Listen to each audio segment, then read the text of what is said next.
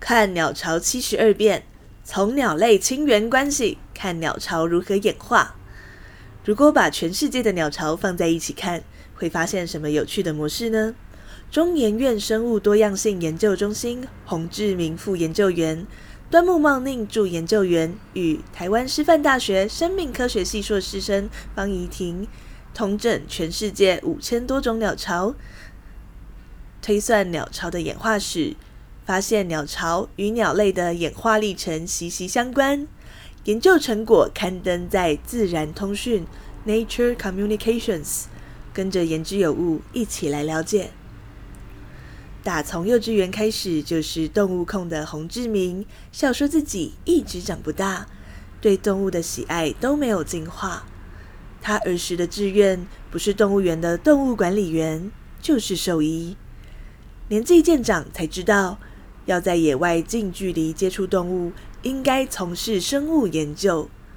正式踏上生物研究后，洪志明选择以鸟类为主题，从基因的角度探讨鸟类如何适应环境、怎样演化。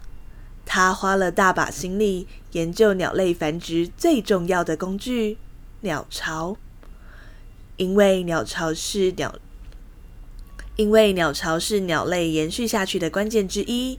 洪志明认为，现在地球的气候越来越极端，鸟类更需要保护蛋和幼雏，鸟巢一发不可或缺。鸟类筑巢行为能否能迅速应？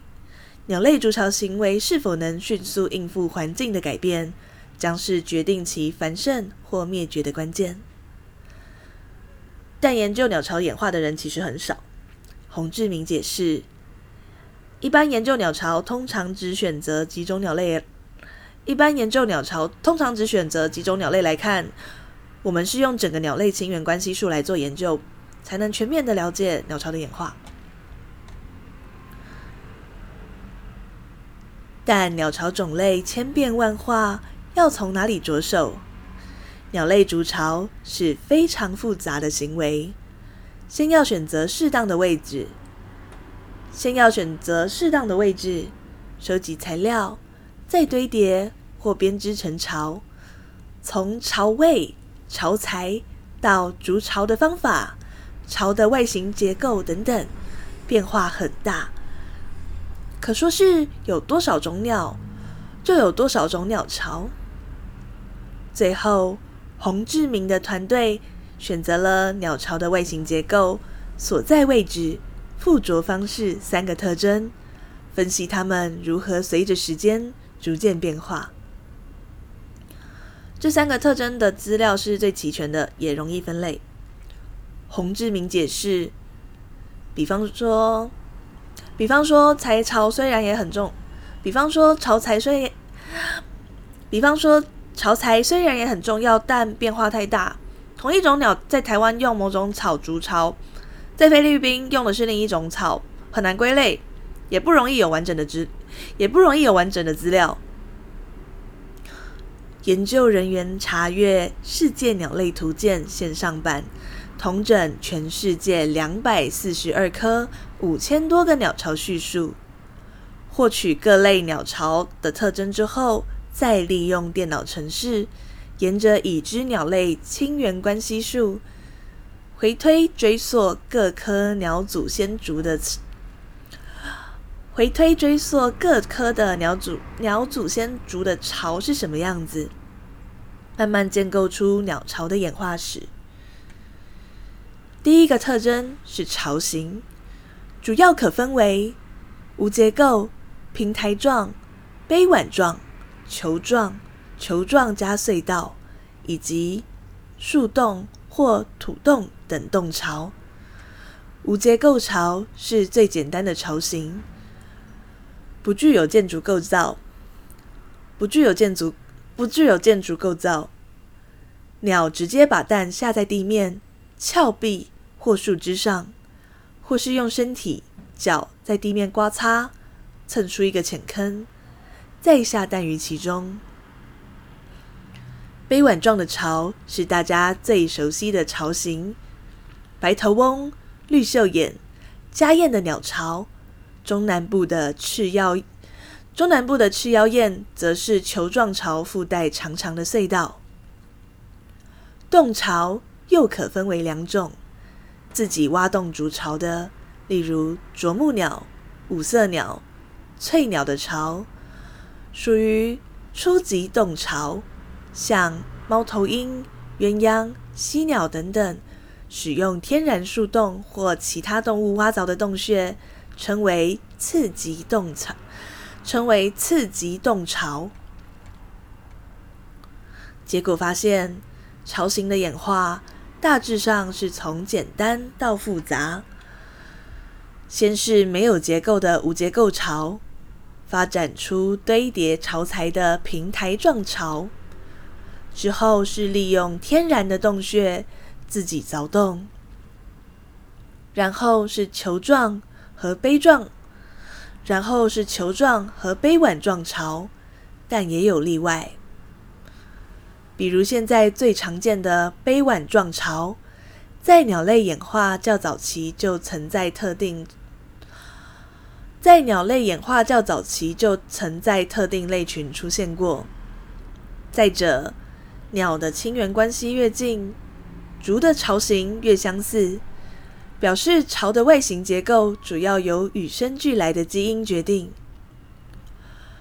如果在野外捡到鸟巢，如果在野外捡到鸟巢，从外形结构大致可以准确判断是哪类鸟的杰作。洪志明说明。再来是巢位，鸟类选择筑巢的位置，鸟类选择筑。鸟类选择筑巢的位置非常多样，包括地上、树上、非乔木植物、峭壁、河岸等等。鸟类的共同祖先起初是地上孵蛋育雏，接着到树上筑巢，这也是最常见的巢位。大约三分之二的鸟类把巢筑在树上。不过，洪志明分析资料显示，巢位的变化与基因亲缘关系较不相关，比较容易受到捕食压力、种间或种内的竞争等外在因素影响。最后是鸟巢的附着方式，分成底部支撑、水平分叉固定、侧挂与垂钓四种。底部支撑是最常见的，也是最早，也是最早演化，也是也是最早演化出来的。研究也发现，在本次分析的三场，在本次分析的三种鸟巢特征中，附着方式与鸟类的亲缘关系最不相关。值得值得注意的是，虽然外形结构，所在位置和附着方式的演化并不同步，却会相互影响。举例，举例来说，举例来说，平台巢或洞巢发展出来之后，鸟类才离开地面，开始在水面或河岸等新的地点筑巢。杯碗状巢或球状巢出现之后，巢位才扩展到草丛。巢位才扩展到草丛、藤蔓等非乔木植物。杯碗状巢、球状巢则和侧挂、悬吊等非底部支撑的附着方式有着紧密的演，有着紧密的演化关联性，构成千变万化的鸟巢。这次研究也发现。鸟巢的演化与两次鸟类辐射适应事件相关。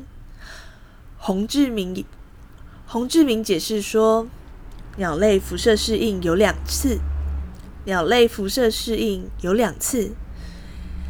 第一次大约在六千五百万年前，也就是 K-PG 界限。恐龙灭绝后。鸟类在很短的时间内扩展出很多类群，从仅存的从仅存的单一各类群金鸟金鸟类分化出鸵鸟、鸡、鸭、啄木鸟等各种鸟类。第二次辐射适应大约在三千万至四千万年前。麻雀、燕子、白头翁、绿绣眼、八哥等雀形目的鸟大量分化出来。现今，雀形目大约占了所有鸟类的百分之六十。这两次辐射适应事件，造就了现今地球拥有上万种的鸟类。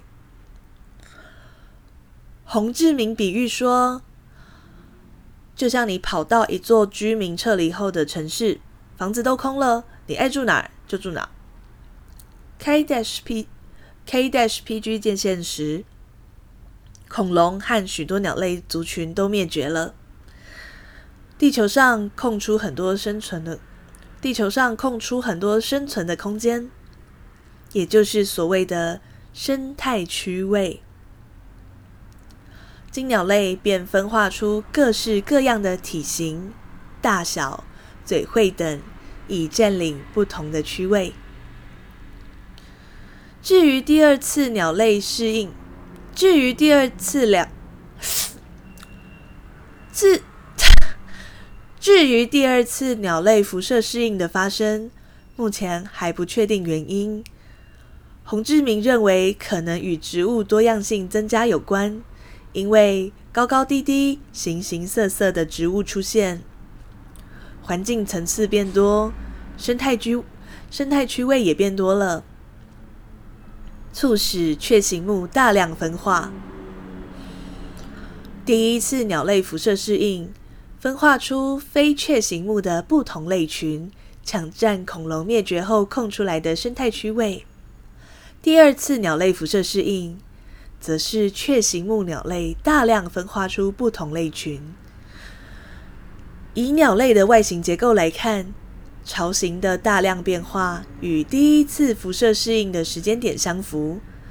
巢形原本只有无结构巢，大约在第一次辐射适应时，出现了平台状巢、杯碗状巢和洞巢等不同结构的巢形。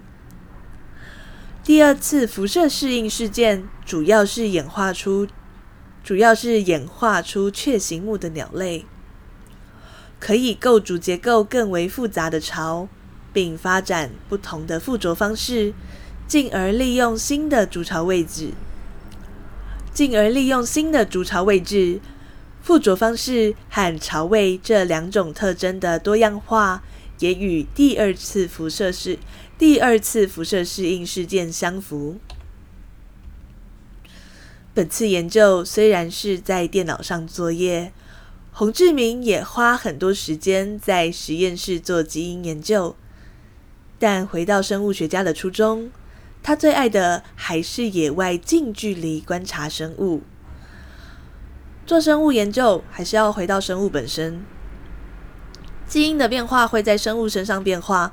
如果看到基因有，如果看到基因有意义的变化，可能是很可能是适应环境的成果。洪志明的研究团队还会在鸟类适应环境的过程中，发掘出什么有趣的模式呢？一起拭目以待。